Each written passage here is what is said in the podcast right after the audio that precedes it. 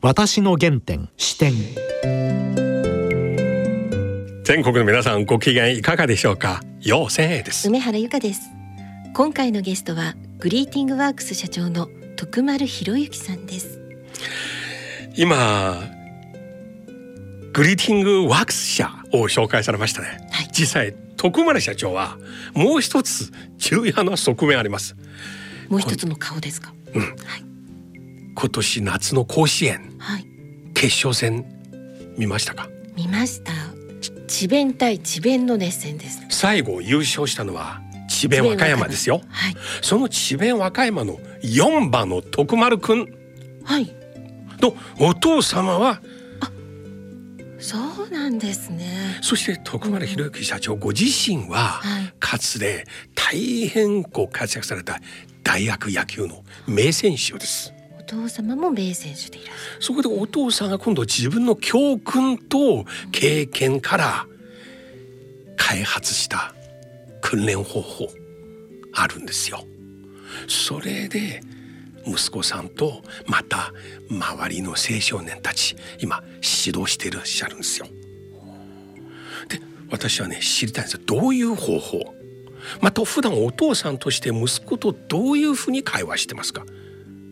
多分私は同じとして非常に視覚になると思いますがその過去を持ってきますが最後に決勝戦の当日前日息子さんとどんな会話したのかどんなアドバイスしたのか、あるいは一切しないのかそれ聞きたいですよ。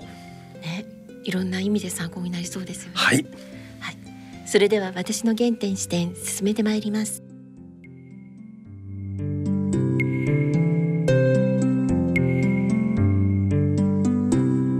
私の原点視点。徳丸社長今日はよろしくお願いします、よろしくお願いします。い、やーまずおめでとうございます。ありがとうございます。お子さんは智弁和歌山はい。の4番選手として今年甲子園優勝されましたね。そうですね、いやまあちょっとできすぎだと思いますけど。はい。もう智弁対決になって私ね甲子園のね高校野球見るのがね大好きなんです。うそうなんですね。はい、もう三十数年前上海から日本に行きまして最初プロ野球ではなく高校野球から入ったんですよ。はい。で中国野球やらない国ですから、あはいはい。野球のルールも知らなかった。最初高校野球の最後結果出た後の校歌を歌う場面、ん。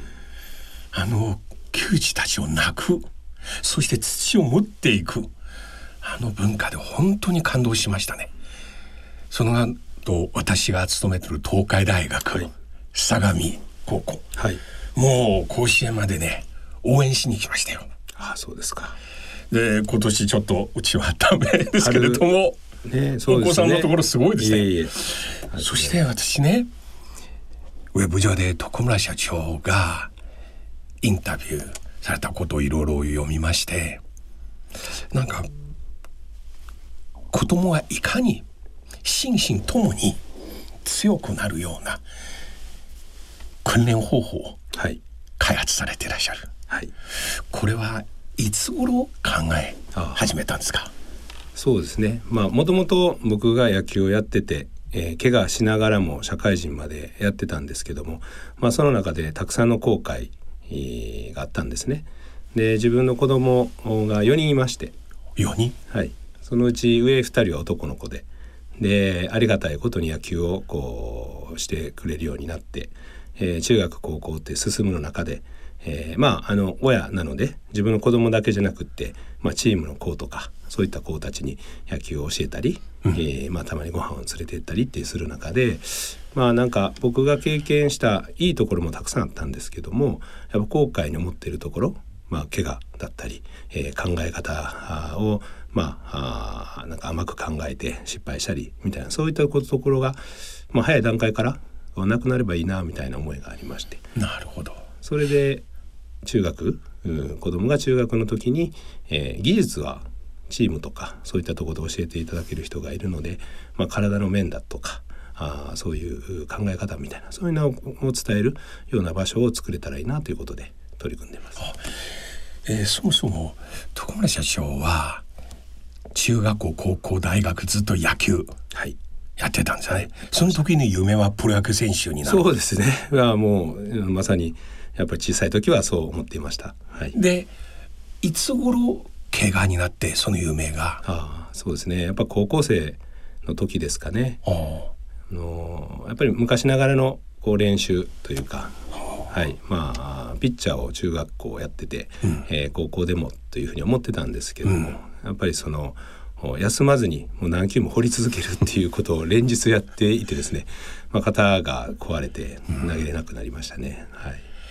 こういうことをこの頃ようやく議論になってそうですね。いろいろシステム修正されましたよね。何十年かかってだと思うんですけども、はい、でそれで夢がちょっと破られた感じでその悔いがずーっと自分がお子さんを持った後も彼らにそうならないように。実際日本ではいわゆるお父様の日曜日とか野球共通のところたくさんありますよね。はい。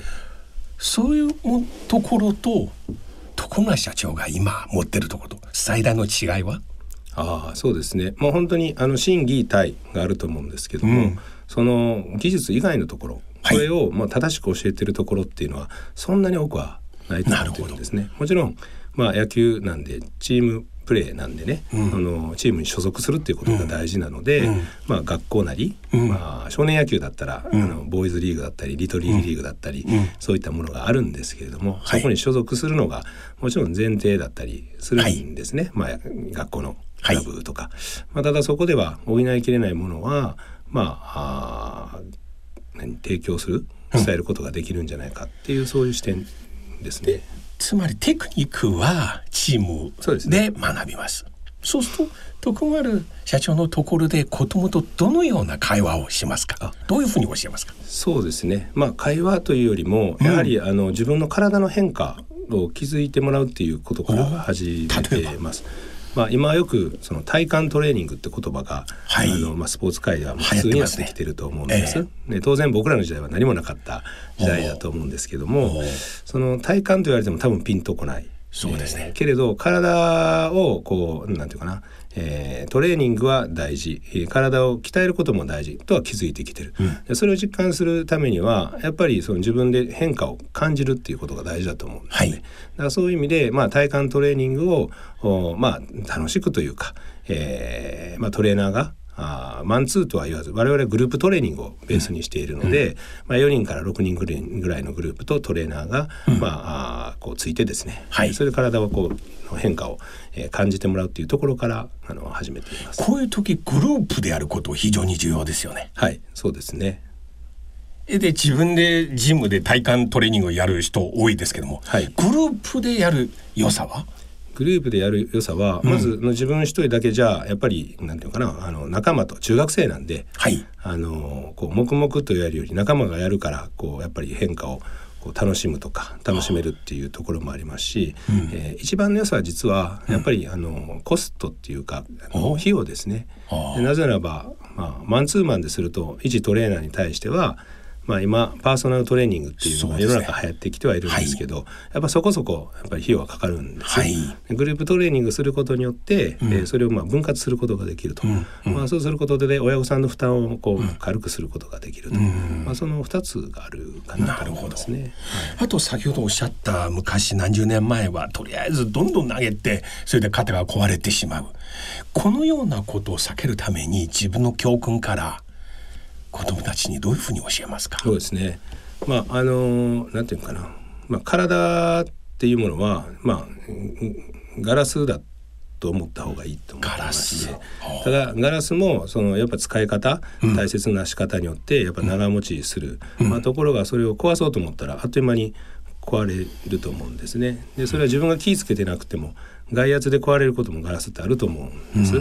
まあそのためにあの防音なのかその防火なのか防火というかね強くするのかみたいなのは、まあ自分で作ることがあのできると思うんですね。まあそういったことを大事にまあ伝えようとはしていますね。でこのような形で実際人格形成にもかなり大きな影響をはい与えますよね、はいそうですね。こういうところを見ながらどういうところそれにはまあポイントというか考え方があって、まあ、自分もあの子供時代、えーまあ、親が商売をやっていたので、まあ、はい。それを見ながら育つ中で、はい。まあ、正直その中学高校ぐらいのやんちゃくれの頃は、まあ親父の言うことなんてあのうんなんともあんまり思ってない。まあ実は心に残ってるのかもしれないけどその時はそんなはい。気持ちもあったと思うんですね。はい。でも今振り返ると、まあ、親父の言葉とかはもちろん、えー染みついてるとこはあるんでしょうけどそれよりもなんか近所のおおっちゃんとか、はいあの取引先の人がこう来た時に投げかけてくれた言葉とか、まあ、親戚のこうおっちゃんみたいなもんですよね。そうなんですよ。まあ、そういう言葉が結構心に残ってきてるっていうのは、まあ、今50超えましたけど感じてきたのであならば子どもたちもあの親は当然かもわかんないですけど、まあ、関わる近所のおっちゃんたちが、うん。まあ、いろんな言葉とかいろんな経験をさせるっていうこと大事なんちゃうかなと、うん。まあ、そういう、まあ、あことも大切に思って取り組みこれ万国共通の現象ですね。他人の飯家の飯美味しいとかさと思うよ。本当にねよそのちょっと目上の方の言葉が。うん。でこんな中とても素晴らしいね。僕アドバイスあるいは訓練方法あるいは会話能力いろいろ教えてらっしゃると思いますがこれ徳村社長の今の会社経営とはい。何か共通点ありますか、共通例えば社員の皆さん。そうですね。との。まあ、うんそのと、うん一番のこうなんていうかな大事にしていることはうーん、まあ、たくさんありますけどもやっぱり自分の経験上うんチームワークなんですね。でチームワークを大事にすることが大事ではなくってチームワークの中でその結果成果を出すっていうことがやっぱり大事だというふうには経験してきました。それはチームワークが良ければいいじゃ仲良しチームで終わってしまうわけでまあ結局そこからあのこう突き抜けていくには、まあ、個の力をつけないといけないと、だからそういう部分は、まあ、働く、えー今会社をいくつかやってますけども、えー社員も、えー同じようなあの形、えーななんていうかな成長できる機会を作ってあげたいなっていうふうな思いで取り組んでいるのは、まあ、どこでも変わらずっていうふうに思いますね。はい。そうすると共通してるのは実際人間を大事にするすね。大切にするんですね。そうですね、はい。それがないとやっぱりまあ人ってその一つが秀でてたからそれが良かったかじゃないと思ってますのでまあそういう意味では土台ですよね。土台っていう部分があって、えー成長もしくは挑戦の意欲があって初めて自分にも自信ができてでその結果大きな貢献貢献ができると。まあ、アスリートの事業じゃなくってグリーティングワークスという、えー今20年ぐらいやっている会社の中の価値観には、まあ、5つの価値観おを入れてまして、まあ、一番ベースにあるのがあ礼儀礼節です。うん。でえーその次に信頼と尊敬です。うん。でその上に、えー挑戦する。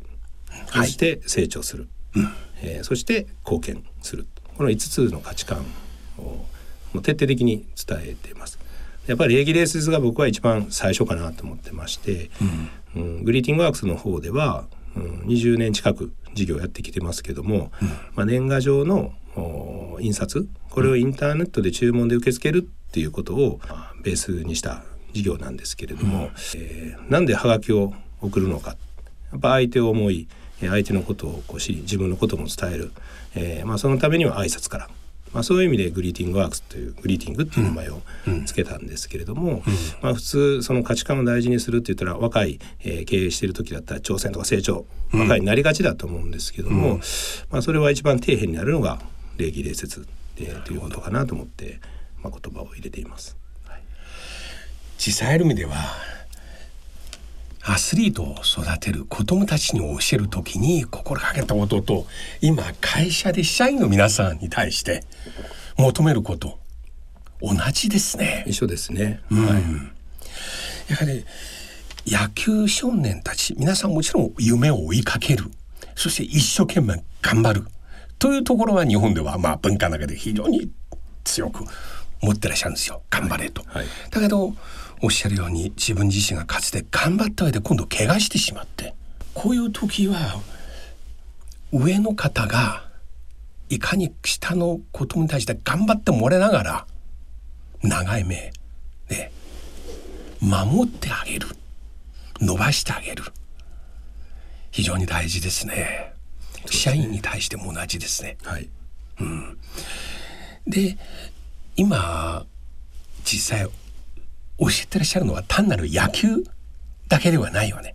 アスリート全体そうですね。本当こううん子どもたちに関わって、えーいる中でそして僕らの時代を考えた時に時代は変わってるんですけども大きく変わってないって感じてまして。で、まあ、それはやっぱり4050にこうなってくると、まあ、アスリートの道へ進んでいった人たちの、まあ、セカンドキャキャリアみたいなものもこうよく目にするんですよね。あ。れだけスポーツに打ち込んでいて、えー社会人になって、えーまあ引退した後、えーそのおそれだけ打ち込んだものをなんか少しなんて違う道に、まあ、行ってしまう、まあ、それは悪くはないことなんでしょうけども、もっとなんか貢献できるような世界ってできるんじゃないかな。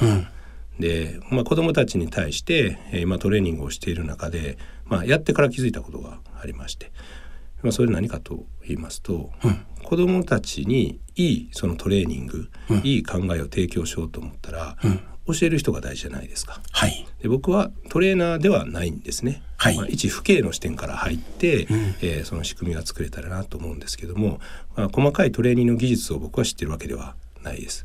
ということは、まあ、教える人、えー、ゆえにトレーナーですよね。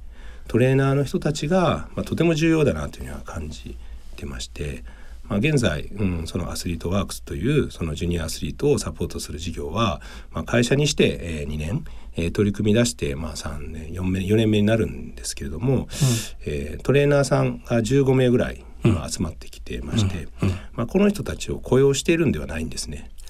もうパートナー契約えー要はフリーのトレーナーで、えーまあもうビジョンに子どもたちの潜在能力を引き出すとえーいうそのキャッチフレーズですにですね、まあ、共感してくれてるトレーナーが集まり出してくれてます。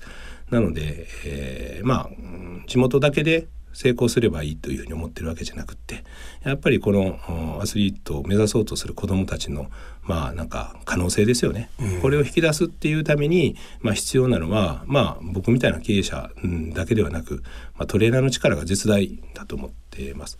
なのでそのトレーナーたちをまあ集い、えーそしてまあ教育もし、えー子どもたちに伝える、まあ、ここをすごい重要視、えーしていますね。大人自身が4050になって振り返って分かったこと失敗や教訓その経験を持って10代20代の子供たちに教える。ということですね。そうですね。我々がそこでかつて失敗経験あった挫折あったの、彼らは我々の年齢に来る前に今のうちに、うんトレーナーと違って一種のな人生のナビゲーターですね。そうですね。まあ言葉でいくとそのなんていうかな今って、まあ、教育は大事ですけどもティーチングよりもコーチングの方が大事な時代になってきてるって思うんですよね。で、まあ、それはうちのその子どもたちを教えてる中でいくら伝えても自分で気づかないとダメなわけですから。まあ、ティーチングは大事なんだけどいかにそのコーチングをすることで自分が気づいていくかっていうことを、まあ、大切にしながら、まあ、トレーナーとも話を、まあ、毎週うんどんなふうにこう伝えていくのかっていうのはミーティングしていますね。ちなみに甲子園で優勝した息子さんとはい普段どのように、そうですね。あの こういう、まあ、それこそ近所のおじさんではなく直接自分お父さんですよね。はいそうですね。そういう時は。はい。まああのこのコロナ禍なんで、ええ。面白い話で面白いって言ったらあれかもしれないですけど予選が終わってからはい。甲子園が始まり、うん。甲子園が優勝して、えーした後も、はい。えー一切会えてないんですよ。まだ会ってないんですか？あ先週末にようやく帰ってきてくれたので、えーもう大会期間中も同じ甲子園に行ってるけどもまあそのコロナのあれで、もうその選手とはあ会えないみたいなそういう感じで。じゃあお父さんテレビで優勝瞬瞬間見て。あまああの応援は行きましたよ。あの父兄として参加はできますけど、うん。子供とはその会え会えないっていうなるほど感じですね。なのでまあでも今時は LINE とかその電話があるので、えー、LINE でまあやり取りをするぐらいでしたかね。で甲子園の試合始める前にはい。息子さんとどんな会話しましたか？一戦一戦の後にあ毎回アドバイスしてるんですか？いえー、あのしてます。していると気づくことあるんですけども、うん。まあそれはもう本人があのこう決めることだと思うんで大体運とか、はい。あーもう集中するとかもう本当にワンフレーズだけですね。私そこのフレーズ知りたいですよ。例えば明日智弁対決、い。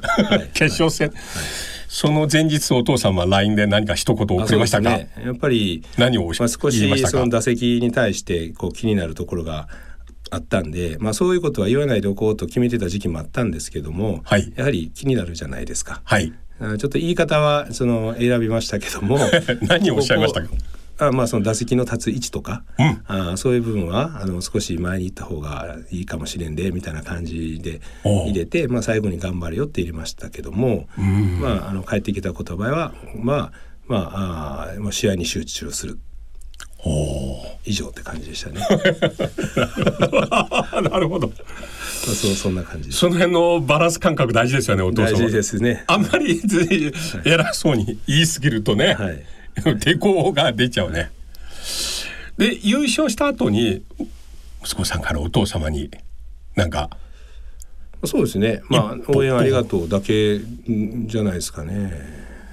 はい、まあその LINE でそのなんていうかな、まあ応援してくれてるまあじいちゃんばあちゃんとか、えあまあもちろんうちの嫁さん、兄弟がいましたんで、まあ今時その LINE でもあのテレビ動画でしたっけ、ええ。ああいうのがあるんで、周りにちょっと映して、おめでとうっていうふうな感じですね。個別にっていうよりは。なるほど。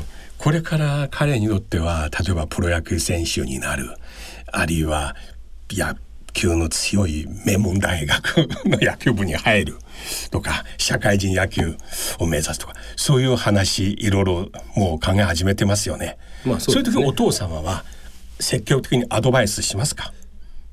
うんまあでもやっぱりあのチームに預けてますのであの一番身近な、まあ、父は監督さんだと思うんですよね。あでやっぱりこう寮に入ってますから、はい。あーまあ私よりも本当によくあの見抜かれて指導いただいてるしますし、そこをもう全幅に信頼を置いてますので、まあ、そことお子供とで会話したあー内容を、まあ、報告を聞いて、えーそれでどうかみたいなことでなるほど。っていう形です、そこをあえて自分は挟まない。あそうですね。まあ挟まないというか まああー合意形成を図ったという形でしょうかね。はい。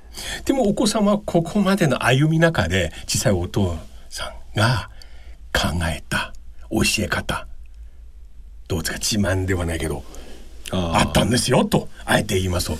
やっぱり。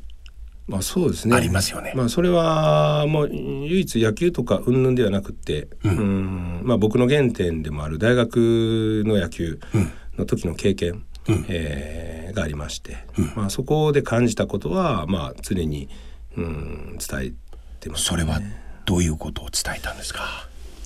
そうですね。まああの野球は社会人うんで引退するまで30歳になるまでやってたんですけれども、大学の時まではまあ甲子園も出たこともなければ、えー怪我もししたりしてましたので、えー野球で自分がその活躍することだけを目標にしてやってました。うんで大学の時に、えーそれまで19年間優勝したことがないチームだったのに、えーまあ、関西学生野球で、えーとさよならで優勝することができて、えーそう神宮大会に進むことができたんですね。で神宮に行ってから、うんまあ、あれよあれよと、おまあ、プレッシャーなくなく、まあ、優勝できたから楽しんできたらいいということで決勝戦まで行くことができたんです。で対戦した相手はあの東北福祉大学、えーまあ、相手ピッチャーは斉藤隆っていうメジャーリーガーに行った選手だったり、えー阪神の金本元監督の金本選手だったりというそのスターがいるようなチームで、はい。まあ、ここまで来てよかったやと思ってたんですけども、まあ、選手点取ったのはうちで延長17回まで戦うことになったんですね。17回はい、でその17回に、うん、金本選手に、えーうん。宇宙間にヒットを打たれて、おう。えーまあ、逆転負けをして、えーまあ、そこが今振り返っても気づいたことがたくさんあり、まあ、一つはあー諦めなければ夢は叶うと。で逆に、えー全国日本全国一になるっていうことなんて、まあ人生何度もあるわけじゃないじゃないですか。でそれが目の前にあった時にやっぱりその試合の中で勝てるかもで油断したんですよねチーム全員が、うん先に先取点取ったことによって、うんえーで結果負けたと。もう目の前に逃した魚むちゃくちゃ大きいと。うんいや贅沢な話なんですけどそこまで行ったんだったら優勝できなかったことにもう本当に涙流して悔しい思いをしたんですね。なので諦めなければ夢は叶うけど、えーまあ最後まで、えーこうなんていうかな、うん正しくこうプレーをし続けないと、まあ、勝てないっていうことに気づいて、まあ、そこがまあ良かったんですけども、自分の後悔にこうつながってるんですね。なので？今淡々として語ったこの17回延長線上で向こうの金本さんにい打たれて負けたこと私聞いてても本当にね、はい。もう鳥肌が立つぐらいのこれ強烈な失敗体験ですね。多分その後頭で何度も何度も再現はい。ずっと巻き戻しずっと、うん特に相手選手は9人いてピッチャーが3人変わったんですけど、えーということは11人試合に出た人がいてて、そのうち6人プロ野球選手になってるんですね。もうそういう選手が、まあ、僕らが社会人になって活躍してるのを見ると、まあ、その時は悔しいというよりももう応援する気持ちになってますけどやっぱり常に刺激というかあーなんかああのここでこうだったらあーひょっとしたら自分もあったかもわからない。でも、えー力はなかった。でもこう頑張ってるこう僕は社会人で頑張ってるし野球で頑張ってる。じゃあ俺は社会人何を頑張らないといけないのかって常に思わせてくれましたし。それは1900何年のことでしたか？91年かな。1991年、はい、平成4年に僕社会人になってます平成3年その準優勝した時ですね。30年前よ。そうですね30年前のお父様の野球選手としてのあの失敗から、30年後2021年、はい。息子さん甲子園の勝利、はい。その間に私一本の線感じましたよ。この番組に以前お出になったあの、まあ、自民党の衆議院議員の石破茂さんがこう言いましたもちろん彼は日本の過去の戦争の教訓から言ったんですけど失敗の体験から学ぶものが多いと。失敗こそ。これ今日来まして思い出ししましたね。あそうですか。同じですね。で今度まさにそういう強烈な体験から子供に教える。先の話エピソード自分は30年前涙飲んだあの日のこと甲子園優勝した息子に教えましたか？そうですね。まああの折を触れてうんその、えー先ほども言ったように諦めるなっていうこととはいあのこうなんだかな。調子乗らないで、ちょ気を緩めなと。うん、そうですね、まあ、そこは多分もう自然にあの折を触れてずっと言い続けてきていることじゃないかなというふうには思いますね。であともう一つ、うん悔しくて失敗っていうふうに捉えることもできるかもわからないんですけども、まあ、逆にそこまでいけたっていうことに、まあ、素直に感謝の気持ちになったんですね。なるほど。でそれまでは自分が自分が、自分があのプレーできたら。でも、僕実はその大学選手権の時に4年間の中で一番成績が悪かったんですね、なのに優勝できたと。でこれって何だろうって考えた時にやチームチームワークなんですね。その時は悔しかったけどもそこまでいけたことに感謝できるっていうのを、まあその時犬を飼ってたんですけどもいなんか誰に感謝かなと思ったらそのワンちゃんまで感謝したい気持ちになったっていうのは多分生まれて初めてだったんですね。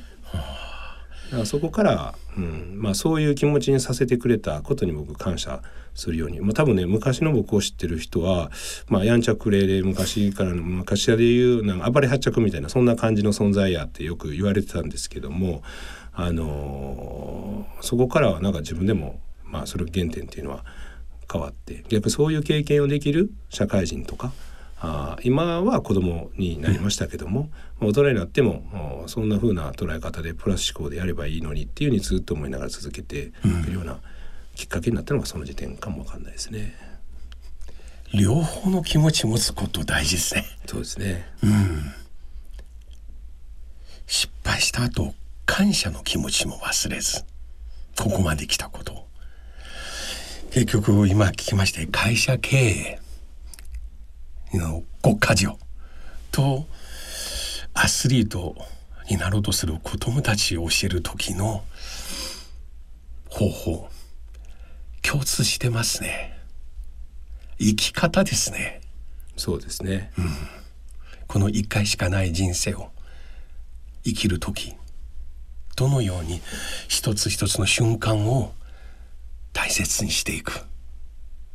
でも必ずしも全部成功とは限らない、失敗したらそういうふうに思うと。はい。失敗ばっかりですよ。でも失敗こそ収穫。そうですね。失敗こそこの先のね、うん、先ほどおっしゃったアスリートのセカンドキャリア。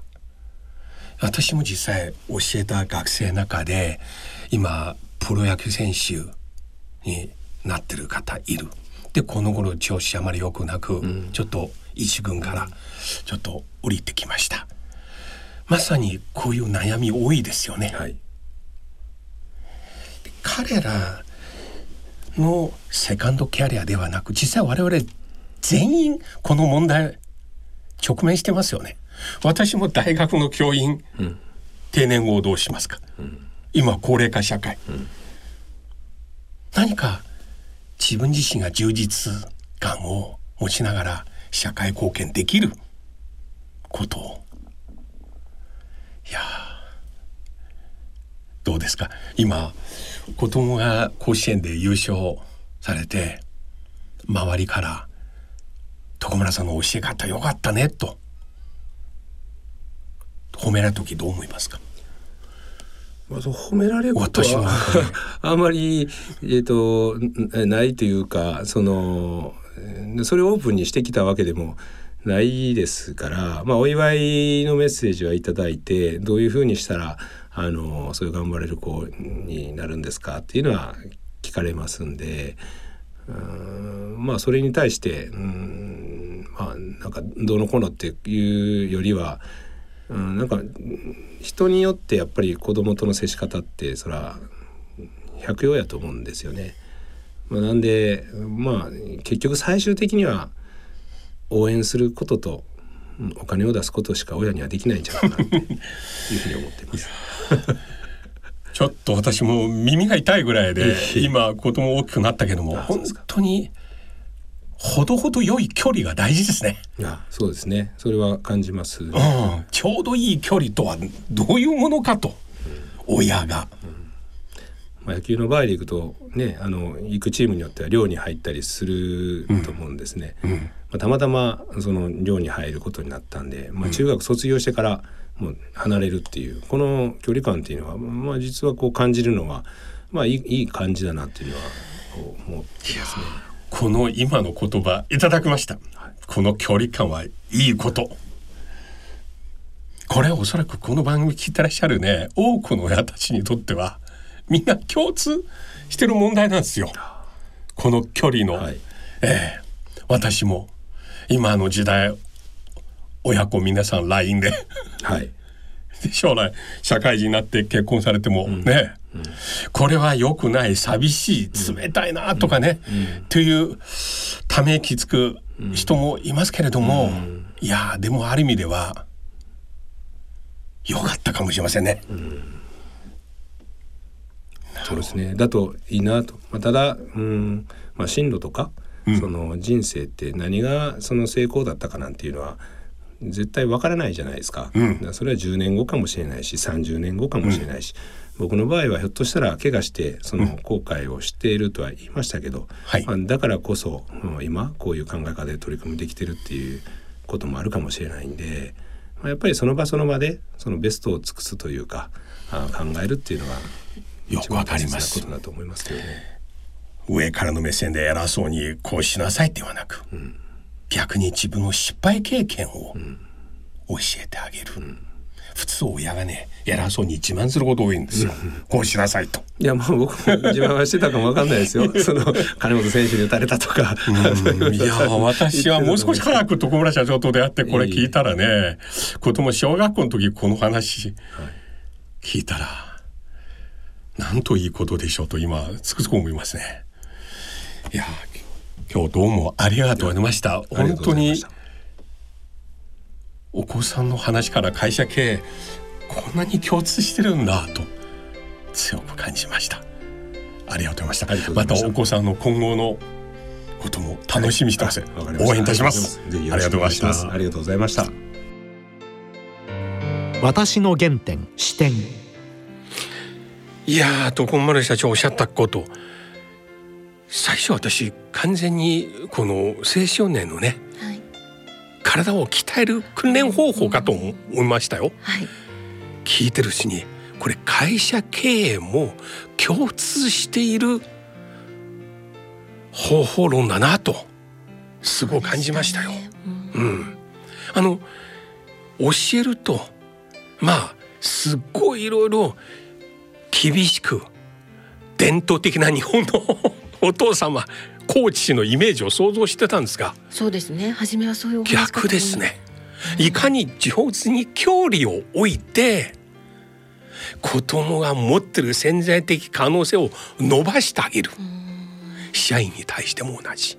上からね、うん。厳しく特に最後でおっしゃった甲子園決勝戦の前日もう LINE で一言だけ普段ほとんど LINE だけ。今おっしゃいましたね。もうチームに入ったらコーチがお父さんです。なるほどね。なんかねもっと節べったりなのかと思ったら全然違うお話でしたね。しかもこれは自分の体験から、教訓から。これ本当にね野球少年のお父様たちだけではなく同じたくさん社員持ってらっしゃる。あるいは少人数の小さい会社でも経営者たち皆さん聞くべき話ですね。それではそろそろお時間です。お相手はよう千円と。梅原由香でした